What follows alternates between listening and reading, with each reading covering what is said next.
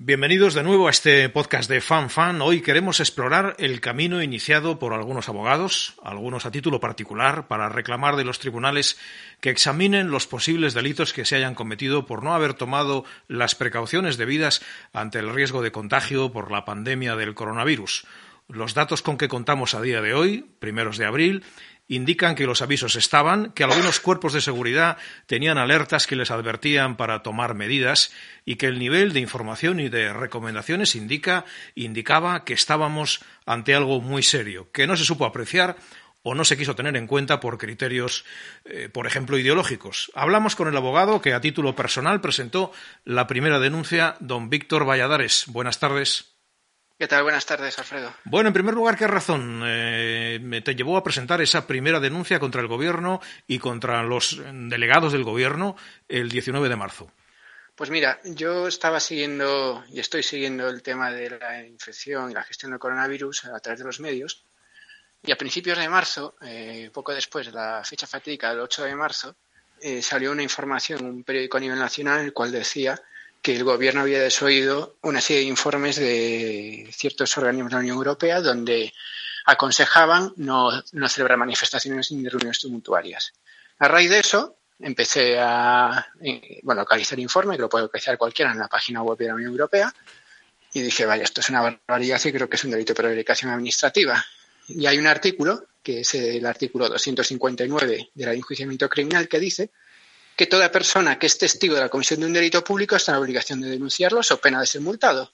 Con lo cual, mm, y bueno, al tener conocimientos jurídicos, al estudiar la carrera de Derecho y dedicarme a ello, pues consideré que estaba, se estaba incurriendo en delito de prevaricación administrativa por los responsables que deben gestionar la, infección del coronavirus. Y ese fue el motivo por el que yo voy a presentarlo. ¿Habrá quien eh, te acuse de oportunismo? Sí, no, habrá no, hay quien me acusa de oportunismo, me han llamado oportunista, cabestro, estafador, eh, falsificador, eh, eh, eje del patriarcado, em, fascista, facha, creo que ya me he quedado sin los adjetivos. Y la verdad que estoy de acuerdo en uno de ellos, que es oportunismo, sí, sí, absolutamente oportunista. Y siempre doy la misma respuesta, ¿no? si vas a la RAE, a la Real Academia Española, oportunismo dice actitud que consiste en aprovechar al máximo las circunstancias que se ofrecen y sacar de, sacar de ellas el mayor beneficio posible. Con lo cual, sí, efectivamente, es decir, yo soy oportunista. he utilizado los informes que existen en diferentes medios de comunicación para sacar el mayor rédito posible. ¿Cuál es el mayor reto posible? Encontrar la, verdad y la responsabilidad de los que nos están gestionando de tan nefasta manera. Eso es relevante. Luego entraremos en esa tormenta de, acusaciones que a mí me llama la atención, que no van al, centro de la denuncia, sino que, como suele ser habitual en estos casos, es un ataque a la persona. Pero ahora me quiero detener en, lo que ha ocurrido desde ese día 19 de marzo que presentas la denuncia hasta hoy. Em, hoy tenemos mm, nuevos detalles Sabemos, porque lo escuchamos en una comparecencia pública en el Palacio de la Moncloa, que la policía recibió la primera alerta a finales de enero, que la OMS advirtió de la necesidad de comprar material para prevenir contagios eh, mucho antes del 8 de marzo.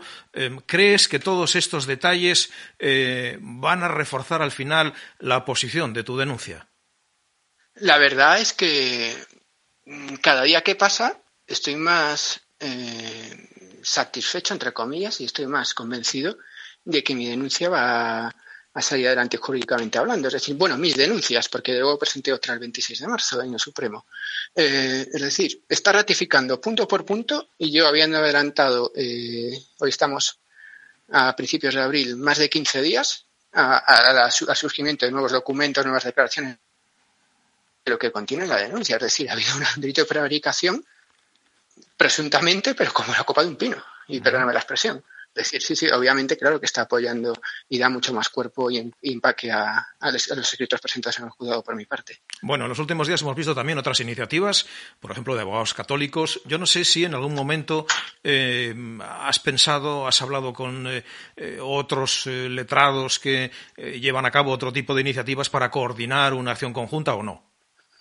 No, con esta, estos despachos de abogados, agrupaciones de abogados que están presentando, que dicen que están, están van a presentar denuncias, querellas, etcétera, no he contactado con ellos ni ellos conmigo. si bien hay infinidad de letrados a de toda España que se han ofrecido a ayudarme, es decir, básicamente a modo logístico de presentar denuncias contra diferentes delegados de gobierno en todas las comunidades autónomas, eh, si bien con estos, ya te digo, con estos abogados no, lo normal es que una vez se admitan a trámite todas las denuncias queridas, se acumulen en el mismo procedimiento penal con lo cual ya ahí, pues, eh, de una manera u otra, todos tenemos que remar en el mismo sentido, me refiero a las acusaciones. Bueno, vamos al detalle de esa ofensiva contra ti, eh, esa táctica de tormenta de acusaciones eh, ad personam.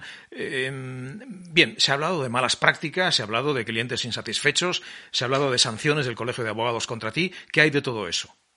Pues mira, decidí, y no voy a entrar en nada del, del, fondo de lo que se me está diciendo, básicamente por, un solo motivo. Ni he contestado en ningún lado, ya por estilo. Es decir, como mira, como las denuncias que he presentado son tan categóricas, el auto dictado por el juez de instrucción 51 que ha admitido ya la primera de ellas es tan, em, tan estricto eh, en cuanto jurídicamente hablando, en cuanto a la diligencia por a practicar, que es inatacable, pues se me ataca por otro lado. Es decir, ¿Por qué? Con único motivo, todos sabemos que este tipo de gobiernos tratan de desviar la atención en cuanto al fondo del asunto, sino derivarla a, otros aspectos. Con lo cual no voy a entrar en, es que a nada, a ningún tipo de ataque. Es más, me siento incluso halagado, porque si hubieran sido unas denuncias que hubieran sido de tirar, de, tirar a papelera, no habían ni reparado en mí, con lo cual se ve que, la, que hay preocupación por parte de ciertos sectores, con lo cual me siento hasta halagado de lo que me están diciendo. Bueno, a partir de ahora, ¿esa denuncia qué camino lleva? A ver, la denuncia de de Instrucción 51, eh, su señoría ha, dictaminado la práctica de unas pruebas, ha dicho que no son urgentes, con lo cual yo considero que va a tardar algunos meses en, aparecer ya las primeras, las primeras pruebas a practicar. Se me ha instado que me presente como acusación popular, porque según su señoría no soy perjudicado directamente, si bien como eh, hemos constituido una asociación y en la asociación hay enfermos por coronavirus e incluso familiares de, fallecidos por coronavirus. Entiendo que personas con la, asociación no se nos considera como acusación particular y la diferencia es fundamental, es decir, estaremos exentos de pagar ningún tipo de fianza, con lo cual nos, nos, personaremos en forma de acusación particular con la querella correspondiente. A día de hoy, ¿la asociación cuántos miembros tiene? Pues a día de hoy eh, han pedido asociarse cerca de 7.700. Si bien hemos enviado eh, desde antes de ayer un, formulario para, para, que den su consentimiento expreso a la asociación y aparte estamos solicitando que quienes estén enfermos o tengan desgraciadamente familiares fallecidos nos envíen su teléfono y nos escriban directamente a un teléfono que hemos facilitado con el fin de poder, como te dije, personarnos como acusación particular, es decir, como perjudicados directos de la asociación. Eh, ahora mismo hay unos 7.000. Cuando hablas en plural entiendo que en la gestión de todo esto mm, no estás como abogado solo. A ver, eh, empecé, empecé yo solo, es decir, lo hice yo, yo solo, ahora estamos tres personas, si bien quiero aclarar que ni hay partidos políticos detrás, ni hay plataformas, ni hay asociaciones, salvo la que estamos constituyendo, bueno, salvo que hemos constituido. No hay absolutamente nadie detrás que esté moviendo eh, ningún tipo de hilo, sino que surgió por lo que te comenté al principio de la entrevista. Víctor Valladares, muchas gracias. Muchas gracias a ti. Hasta, siempre. Un saludo.